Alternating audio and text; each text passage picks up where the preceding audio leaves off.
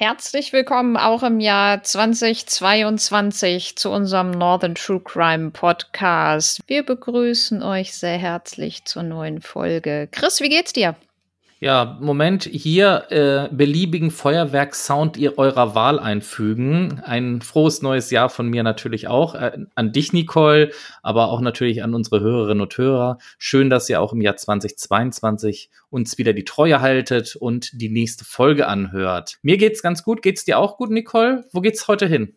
Ja, hast du etwa geknallt oder was?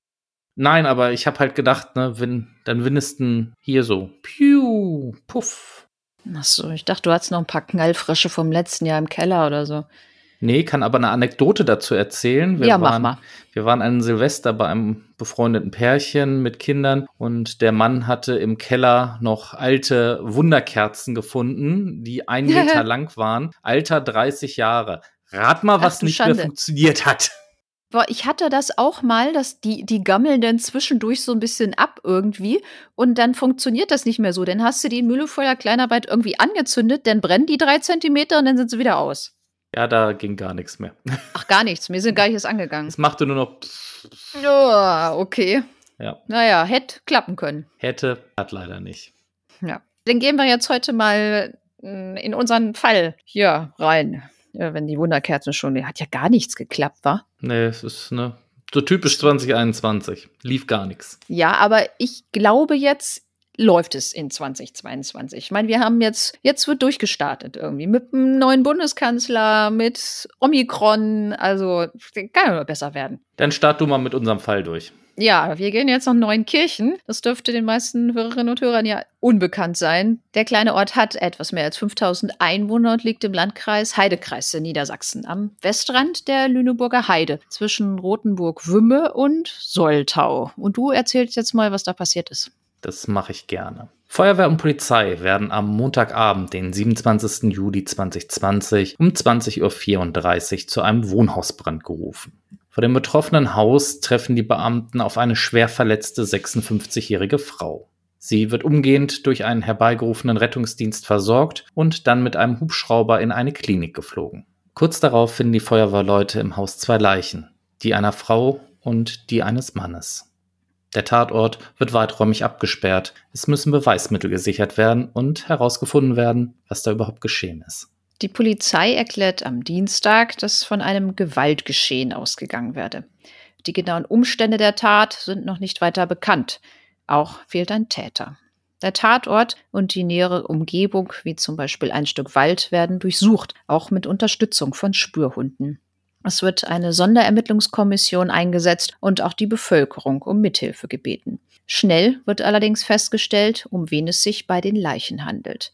Kurt G., 70 Jahre alt, und seine ein Jahr jüngere Ehefrau Annegret G., beides pensionierte Lehrer.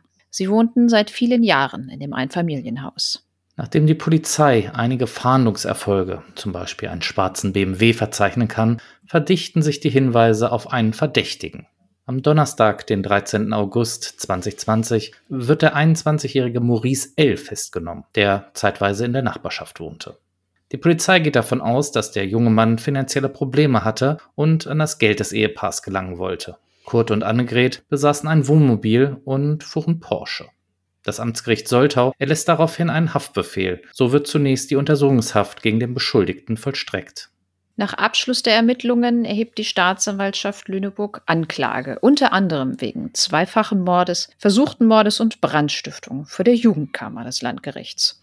Es wird davon ausgegangen, dass der Angeklagte in das Haus eindringen wollte, um sich Bargeld zu verschaffen. Der Offiziersanwärter habe sich die Anzahlung für sein Auto nicht leisten können. Er trat als Elektriker auf, um vorzugeben, Leitungen überprüfen zu wollen. Zunächst habe er Kurt G. ermordet, anschließend seine Ehefrau. Als er bemerkt habe, dass sich noch eine weitere Frau in dem Haus aufhielt, habe er diese ebenfalls durch Stiche in den Bauch und Schläge auf den Kopf schwer verletzt. Offenbar ging er davon aus, dass sein Opfer ebenfalls tot war. Um Spuren zu verwischen, zündete er den Tatort anschließend an. Als weitere Taten werden die Brandstiftungen am 17. und 18. Juni 2020 angeklagt. Maurice soll dort bei der ersten Tat in einem Waschkeller Kleidung angezündet haben. Und bei der zweiten Tat, einen Tag später, soll er an verschiedenen Stellen desselben Hauses Feuer gelegt haben, wobei es ihm darauf angekommen sei, die Bewohner des Hauses zu töten. Nachdem das Haus evakuiert wurde, habe er aus den Wohnungen Bargeld gestohlen. Fünf Bewohner bzw. Bewohnerinnen wurden dabei leicht verletzt. Die Verlesung der Anklageschrift nimmt der Angeklagte vor der Jugendstrafkammer recht regungslos entgegen. Zur Sache aussagen will der 20-Jährige nicht. Zur Beweisaufnahme zeigt das Gericht Video- und Fotoaufnahmen vom Tatort und von den Opfern. Der zweite Prozesstag beschäftigt sich mit der Vernehmung des überlebenden Opfers, der 56-jährigen Susanne G. Sie ist mittlerweile so weit genesen, dass sie aussagen kann. Sie tritt als Nebenklägerin in dem Verfahren auf. Susanne G. kannte den Angeklagten. Er sei ihr wie ein normaler junger Mann vorgekommen, habe ein Auto und eine Freundin gehabt. Die Nebenklägerin war bereits bei den ersten Brandstiftungen Opfer geworden und verlor ihre Wohnung. Übergangsweise wollte sie bei ihrem befreundeten Ehepaar wohnen.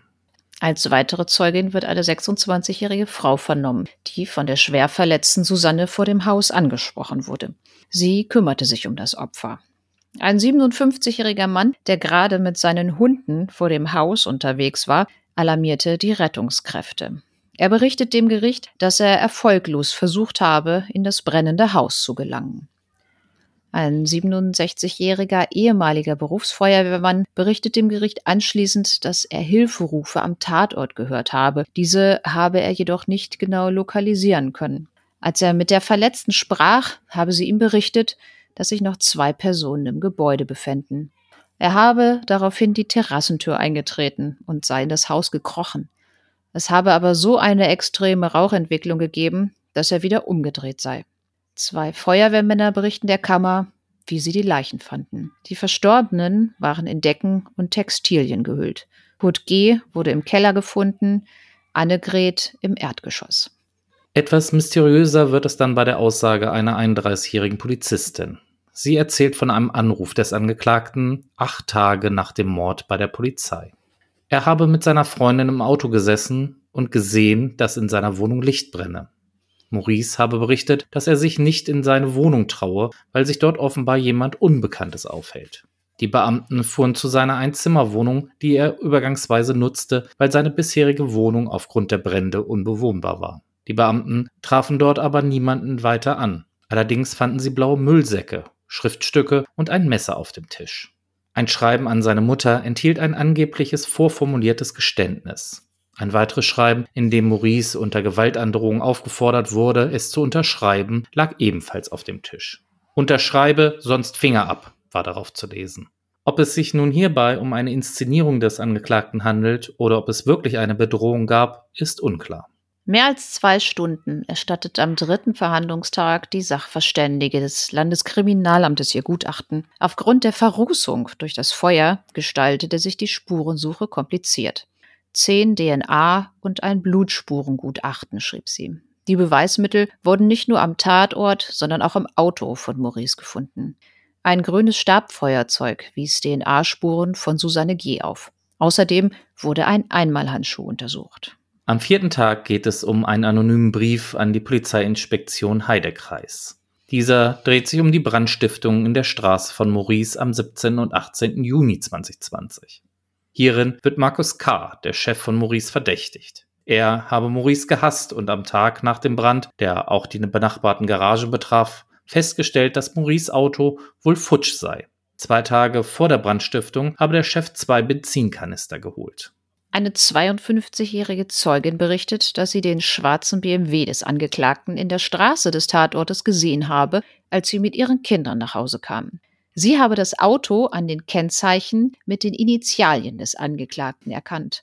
Er sei mit dem Wagen die Straße auf und ab gefahren. Eine weitere Zeugin bestätigt, den Angeklagten in seinem Auto wenige Minuten später, so kurz nach halb neun, in der Nähe des Tatortes gesehen zu haben. Ein Polizeibeamter berichtet der Jugendkammer, dass er bei den späteren Ermittlungen auf eine Bareinzahlung des Angeklagten in Höhe von 455 Euro auf sein Konto stieß. Dies war am 18. Juni. Die Brände in der Straße des Angeklagten waren am 17. und 18. Juni.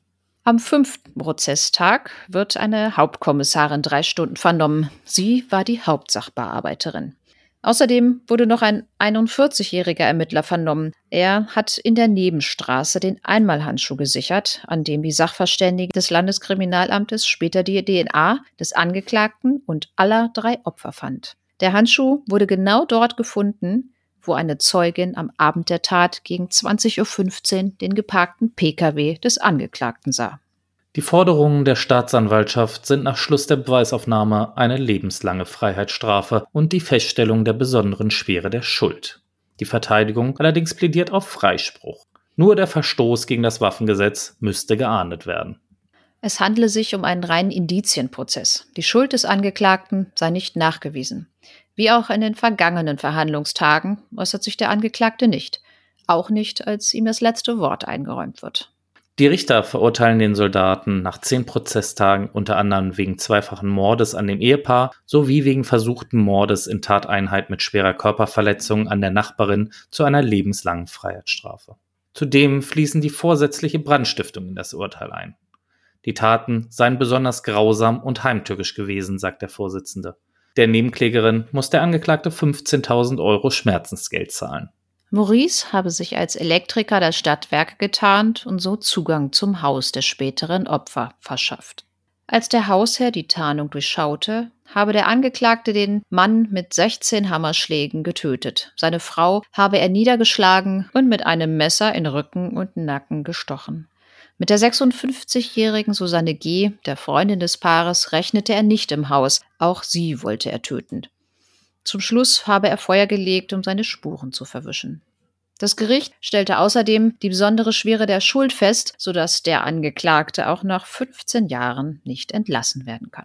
Außerdem sieht es die Kammer als erwiesen an, dass er am 17. und 18. Juni 2020 vorsätzlich Feuer in einem Mehrfamilienhaus in der Straße legte, in der er selbst wohnte. Er wollte die Nachbarwohnungen, die durch die Brände unbewohnbar wurden, nach Bargeld durchsuchen. Durch diese Brände wurden fünf Nachbarn leicht verletzt. In beiden Fällen sieht das Gericht als Tatmotiv Habgier. Der 21-Jährige habe demnach Schulden angehäuft, um mit Geschenken und anderen Ausgaben seiner 15-jährigen Freundin zu imponieren. Außerdem habe er 1900 Euro als Anzahlung für einen Audi benötigt, den er am Tag nach der Tat in einem Autohaus abholen wollte. Er hatte ein Fahrzeug für 20.000 Euro bestellt. Die Beweislage gegen den Angeklagten sei erdrückend gewesen. Die entscheidende Aussage war die des Opfers, Susanne G. Sie habe den Hinweis auf den Täter gegeben. Die Verteidigung legt gegen das Urteil rechtzeitig Revision ein. Und so landet dieser Doppelmord beim Bundesgerichtshof. Dort wird aber relativ schnell entschieden, dass der Schuldspruch dahingehend geändert wird, dass der Angeklagte des Mordes in zwei Fällen, des versuchten Mordes in Tateinheit mit gefährlicher Körperverletzung, des versuchten Mordes in Tateinheit mit versuchter Brandstiftung mit Todesfolge und mit Brandstiftung der besonders schweren Brandstiftung, der Brandstiftung, des Betruges, des versuchten Diebstahls und des unerlaubten Führens einer Schusswaffe schuldig ist. Weiterhin wurden einige Urteilsgründe aufgehoben und bezüglich der Zinsen für das Schmerzensgeld eine Änderung vorgenommen. Letztendlich wurde aber die Revision sonst verworfen. Ja, wieder ein rechtskräftiges Urteil in unseren Fällen, wobei mir auch gerade einfällt, wir haben nach den anderen Fällen, die noch nicht rechtskräftig waren, irgendwie gar nicht mehr so geguckt. Ich glaube, das müssen wir uns für 2022 mal vornehmen, dass wir mal überprüfen, ob der BGH da schon entschieden hat. Waren ja, ich glaube, so ein paar Fälle waren noch offen, ne? Ja, klar. Wir halten ja regelmäßig hier ein paar Folgen ab, von daher, da wird sich das sicherlich unterbringen lassen. Vielleicht wissen aber unsere Hörerinnen und Hörerinnen ja schon mehr und können uns vielleicht auch was dazu sagen. Schreibt uns gerne eine E-Mail oder schreibt uns auch auf Instagram oder Facebook. Mal zum, zum Fall zurück. Also, ich ja irgendwie nach einem Fall gesucht, den ich machen kann. Und irgendwie bin ich bei diesem Fall gelandet, weil ich da gerade gelesen hatte, dass der BGH darüber entschieden hat. Und da habe ich mir dann nur gedacht, das ist ja prima eine rechtskräftige Sache hier, die kannst du ja mal bringen. Da habe ich dann allerdings gelesen, naja gut, ist schon wieder Niedersachsen. Es tut mir jetzt irgendwie so ein bisschen leid für die anderen Bundesländer. Aber ich verspreche, das nächste Mal so wieder ein anderes Bundesland raus. Aber ich fand den Fall irgendwie so ja, mal wieder so eine Sache, die irgendwie so tragisch ist, aber auf der anderen Seite auch komplett grausam. Also ich habe noch gelesen, dass da ein Sachverständiger, ein Psychiater wohl gewesen sein soll, der den Angeklagten auch untersucht hat, aber da ist ja scheinbar nichts bei rausgekommen, dass da irgendwelche Störungen vorliegen. Also ich muss ehrlich sagen, da, ja, das ist ein junger Mann, der irgendwie ja, Geld braucht. Ich frage mich sowieso, warum sich die Leute immer irgendwelche Autos kaufen, die sie sich eigentlich gar nicht leisten können. Also ich habe irgendwie noch nie ein Auto finanziert und würde auch echt nicht auf die Idee kommen. Aber gut, er hat halt Geld gebraucht, aber dann, ja, trinkt man da ein Haus ein und ja, ich denke mal, wenn die Freundin nicht da gewesen wäre, wäre das vielleicht auch ein bisschen schwieriger gewesen, dahinter zu kommen, wer das jetzt war. Aber dann, ja, die irgendwie so brutal zu, äh, ja, erschlagen und erstechen.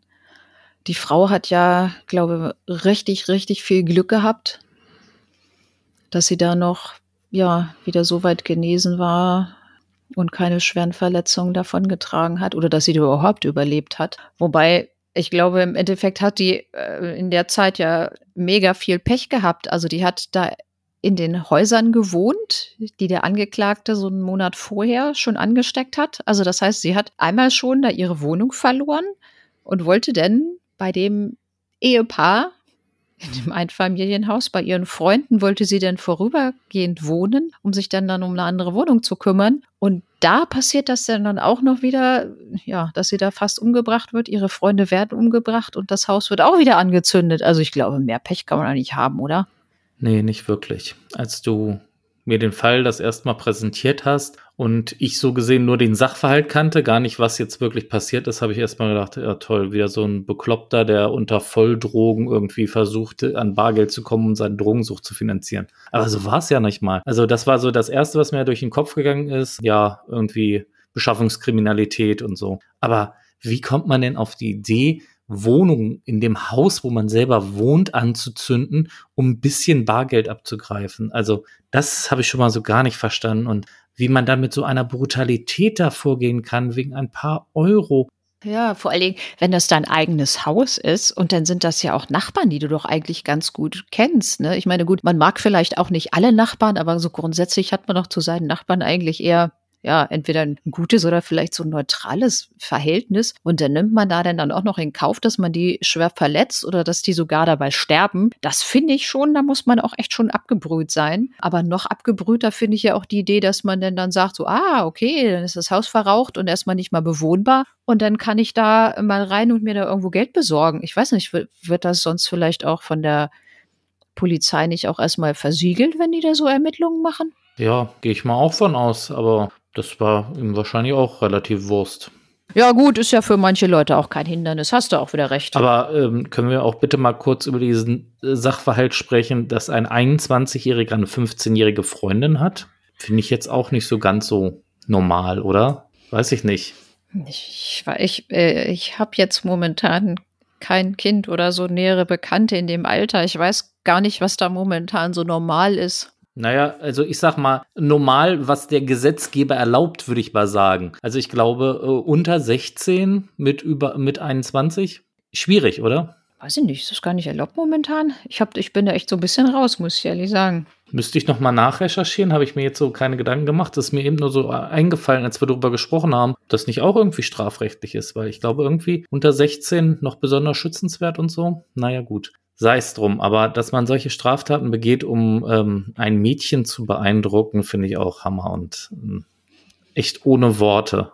Ja, aber das zeigt ja schon von seinem Charakter irgendwie, ne? Also das, wo, wo, wozu er da bereit ist irgendwie. Also das finde ich echt so äh, krass. So. Du meinst, da wird schon die kriminelle Energie sichtbar, ja? Ja, so kaltblütig irgendwie. Einfach, ich, ja, gebe mich da jetzt als Elektriker von den Stadtwerken aus und dann hole ich mir das Geld und wenn irgendwas, also er muss ja da schon im Hinterkopf doch aber auch schon damit gerechnet haben. Also äh, so nach dem Motto, oh ja, was mache ich, wenn die das rauskriegen, wenn ich auffliege, wenn meine Tarnung auffliegt und dann muss er sich doch da irgendwie schon im Kopf so einen Plan zurechtgelegt haben, oder? Also ich kann mir nicht vorstellen, dass das, dass ja. das dann ist so, oh, oh, verdammt, die haben das rausgekriegt, anstatt einfach abzuhauen, hm. Ist er denn dann dazu bereit, die Leute einfach umzubringen? Das finde ich schon, ist echt. Ja, finde ich auch ganz schrecklich. Vor allem auch, was ja diese Brände angeht. Ne? Das wollte er ja dann auch einfach mal seinem Chef in die Schuhe schieben, finde ich auch so eine Aktion. Ne? Also. also, was ich dann auch nicht verstanden habe, diese Aktion mit der Polizei, also er selber war ja denn dann auch davon betroffen, dass er seine Wohnung nicht mehr besuch, äh, bewohnen durfte. und wohnte dann in so einer vorübergehenden Wohnung. Ich weiß nicht, ob das jetzt Absicht war, ob er selber wollte, dass die Polizei das rauskriegt oder ob er da wirklich, äh, der, aber der kann doch da im Ernst nicht irgendwie Angst gehabt haben, dass jemand in seiner Wohnung ist. Also ich weiß nicht, was diese Aktion sollte. Ja, das verstehe ich auch nicht. Man, man kann ja mal sagen, es war Absicht. Dann hat er das da vorher schon alles so auf dem Tisch drapiert und wollte, weil, weil so manch einer will ja irgendwie dann auch gefunden werden. Die Polizei hat ja da nun schon in einer großen Ermittlungsgruppe gesucht und ähm, nach PKWs gefahndet und all so ein Kram. Also die waren da wohl schon ganz gut beschäftigt und hatten da auch schon, glaube ich, viele Ansätze wo sie ihm da vielleicht dann doch noch auf die Schliche gekommen wären. Aber es war ja dann so, dass das ja dann auch so der entscheidende äh, Punkt war, wo die Polizei denn dann gesagt hat, so, ich glaube, wir haben den jetzt hier wirklich, ne? Das, aber das, dass er das selber wollte, ich meine, wenn man das will, dann kann man sich doch auch so direkt bei der Polizei stellen, oder? Dann mache ich doch da nicht irgend so eine komische Geschichte. Oder er hat er sich vielleicht gedacht, so, oh, verdammt, die suchen noch mal im schwarzen BMW. Dann tue ich jetzt einfach mal so, als wenn ich das gar nicht war, weil die suchen mich ja und dann lege ich da so ein Schreiben hin, dass mich jemand anders erpresst hat, dass ich zugebe, dass ich das war, aber ich war das ja gar nicht. Das, hä, das wird immer verworrener. Ja, ich glaube, ich schätze mal so sein, sein Plan oder irgendwas, was er in seinem Hinterkopf hatte, war erstmal, dass ja seine Wohnung beschädigt wird, dass er schon mal aus der Schisslinie rauskommt, weil wer zündet freiwillig seine eigene Wohnung an, ne?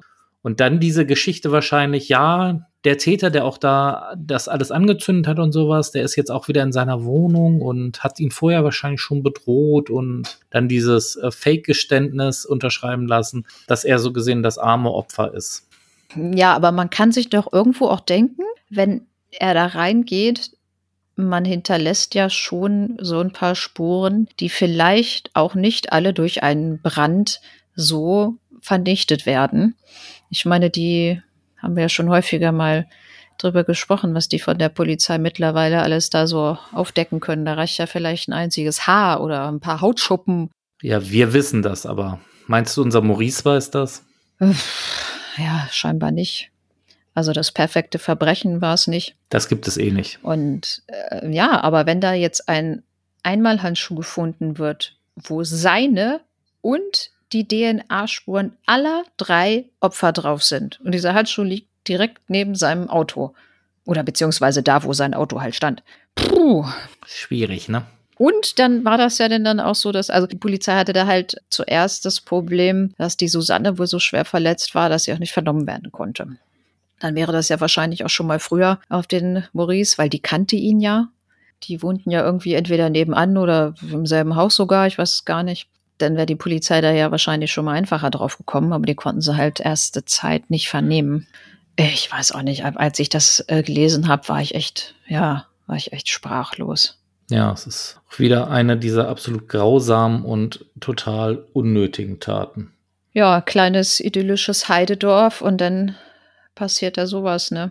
Tja, Nicole, was sollen wir zu diesem Fall noch groß sagen? Es ist alles gesagt worden, denke ich mal. Wir haben festgestellt, dass es wirklich wahrscheinlich nur eine Habgiertat war, dass psychisch und seelisch keine weiteren Auffälligkeiten wohl bestanden haben, sonst wäre er ja mindestens nach Paragraph 21 verurteilt worden. Ja, oder eine Unterbringung irgendwie, ne? Irgendwas, aber es liegt alles nicht vor. Und ja, man kann nur hoffen, dass Susanne wenigstens ihr Leben vernünftig jetzt weiterleben kann. Ja, ich glaube, da, da ist man erstmal, ich hatte jetzt von einem Bekannten gehört, dass sein Freund äh, kurz vor Weihnachten ja auch seine Wohnung verloren hat, weil die einen Hausbrand hatten. Und das war nicht bei ihm, das war irgendwie die Wohnung darunter. Aber der durfte denn dann halt auch nicht mehr Weihnachten in seiner Wohnung feiern und die ganzen Klamotten und Möbel und all so ein Kram, ja, kann man da wahrscheinlich auch nicht mehr gebrauchen. Also ich glaube, wenn dir da mal irgendwie selber deine Wohnung abbrennt oder in deinem Haus, also das ist echt kein Geschenk, ne? Nee, gleiches Spiel mit einem Wasserschaden oder so alles weg ist. Ja, Wasserschaden ist auch blöd, aber ich glaube, da kannst du ja vielleicht wenigstens noch, keine Ahnung, Sachen, die jetzt noch trocken geblieben sind oder so. Oder, oder wenn Leute eine beschädigte Festplatte haben, das ist ja genauso schlimm. War super. ja, das erzählen wir jetzt nicht, ne? Nee, genau. Ich glaube, da hüllen wir einfach den Mantel des Schweigens mal drüber. Okay, okay, ich petze auch nicht. Sehr schön. Hat ja auch keiner gehört. nee, Ich, ich weiß gar nicht, ob überhaupt noch einer dran ist. Ach, ich denke schon. Meinst du? Gut, Nicole, meinst du, wir können unseren Doppelmord im Heidekreis damit schließen? Ja, ja, können wir machen. Und ich verspreche, ich suche mir das nächste Mal ein anderes Bundesland. Gut, ich verspreche das nämlich nicht. Was? Weil ich bleibe nämlich für unseren kommenden Fall in Niedersachsen. Aber ich schwinge, wenn es dir hilft, ich schwinge so ein bisschen Richtung Norden von Niedersachsen. Also es ist fast schon Richtung Schleswig-Holstein. Aber auch nur fast. Landkreis Harburg. Nee, nee, nee, nee, nee. Das wäre ja dann Hamburg. Nein, Landkreis Harburg ist nicht Hamburg, das ist Niedersachsen. Sag das mal im Hamburger. Die sind ja froh, Harburg und Hamburg, die sind sich, glaube ich, auch nicht so einig. Aber die Stadt Harburg gehört noch zu Hamburg, aber der Landkreis Harburg gehört zu Niedersachsen. Uh, Geografieunterricht mit Nicole. Ich wollte gerade sagen, da, da kenne ich mich gerade noch so aus. Sehr schön. Nein, also wir bleiben in Niedersachsen für meinen nächsten Fall, denn ich habe da einen sehr spannenden Fall von einem unserer Hörer bekommen und ähm, den muss ich unbedingt machen. Das ist sehr interessant. Ja, das klingt ja wirklich auch gut. Da freuen wir uns ja auch immer drauf, wenn ihr uns nochmal spannende Sachen schickt, wobei wir natürlich auch teilweise Sachen bekommen. Da sind wir zwar ganz dankbar drüber, was, dass wir äh, Fallvorschläge kriegen und die, die passen dann dann manchmal nicht so richtig. Entweder weil das überhaupt nicht so unser, ich sag mal, Zuständigkeitsbereich ist oder ja, weil das gar nicht so Fälle sind, die wir so richtig in unser Schema packen können, ne? Oder? Ja, das stimmt schon. Also haben wir schon so einige Sachen bekommen, aber wir finden uns jetzt trotzdem schön, wenn wir mal so ein bisschen Post von euch bekommen, ein bisschen Rückmeldung. Was ich auch gerade noch sagen wollte, wir hatten ja auch mal andere Podcasts empfohlen. Hast du eigentlich das letzte Jahr auch mal bei äh, Podcasts abgeschaltet, weil du die so grausam fandest? Grausam im Wege von, oh, wie schlimm oder grausam im Wege von, oh Gott, das kann man nicht hören? Nein, nein, ich meine nur so, dass, dass es für dich nicht erträglich war, aus was auch immer für Gründen.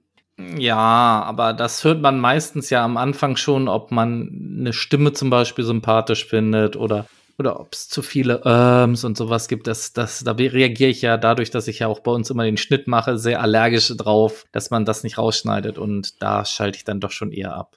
Ja, ich habe es in der letzten Woche, ich habe es das ganze Jahr über nicht gehabt. Alle Sachen, die ich gehört habe, fand ich auch total super. Aber ich habe jetzt in der letzten Woche gleich zwei Sachen gehabt, wo ich irgendwie nach wenigen Minuten ausschalten musste, weil ich die so schrecklich fand. Ein Mensch hat immer Podcast gesagt. Okay, auch schön. Podcast. Ja, aber der hat das äh, ich weiß nicht, innerhalb von zwei Minuten 13 Mal gesagt. Und da habe ich dann überlegt, wie heißt das denn jetzt eigentlich? Heißt das Podcast oder Podcast? Äh, die meisten, die ich kenne oder gehört habe, sagen auch immer Podcast. Ich habe auch mal Podcast gesagt. Aber dieses Podcast fand ich so furchtbar, wo ich dachte, ah, ich drehe gleich durch. Ich musste, ich muss, Triggerwarnung. Ich musste ausschalten. Ich konnte es einfach irgendwie nicht hören. Also ich weiß noch nicht mal, ob das Thema interessant war oder nicht. Bin soweit gar nicht gekommen. Und ein anderer Podcast ging irgendwie über, ja, über das Laufen.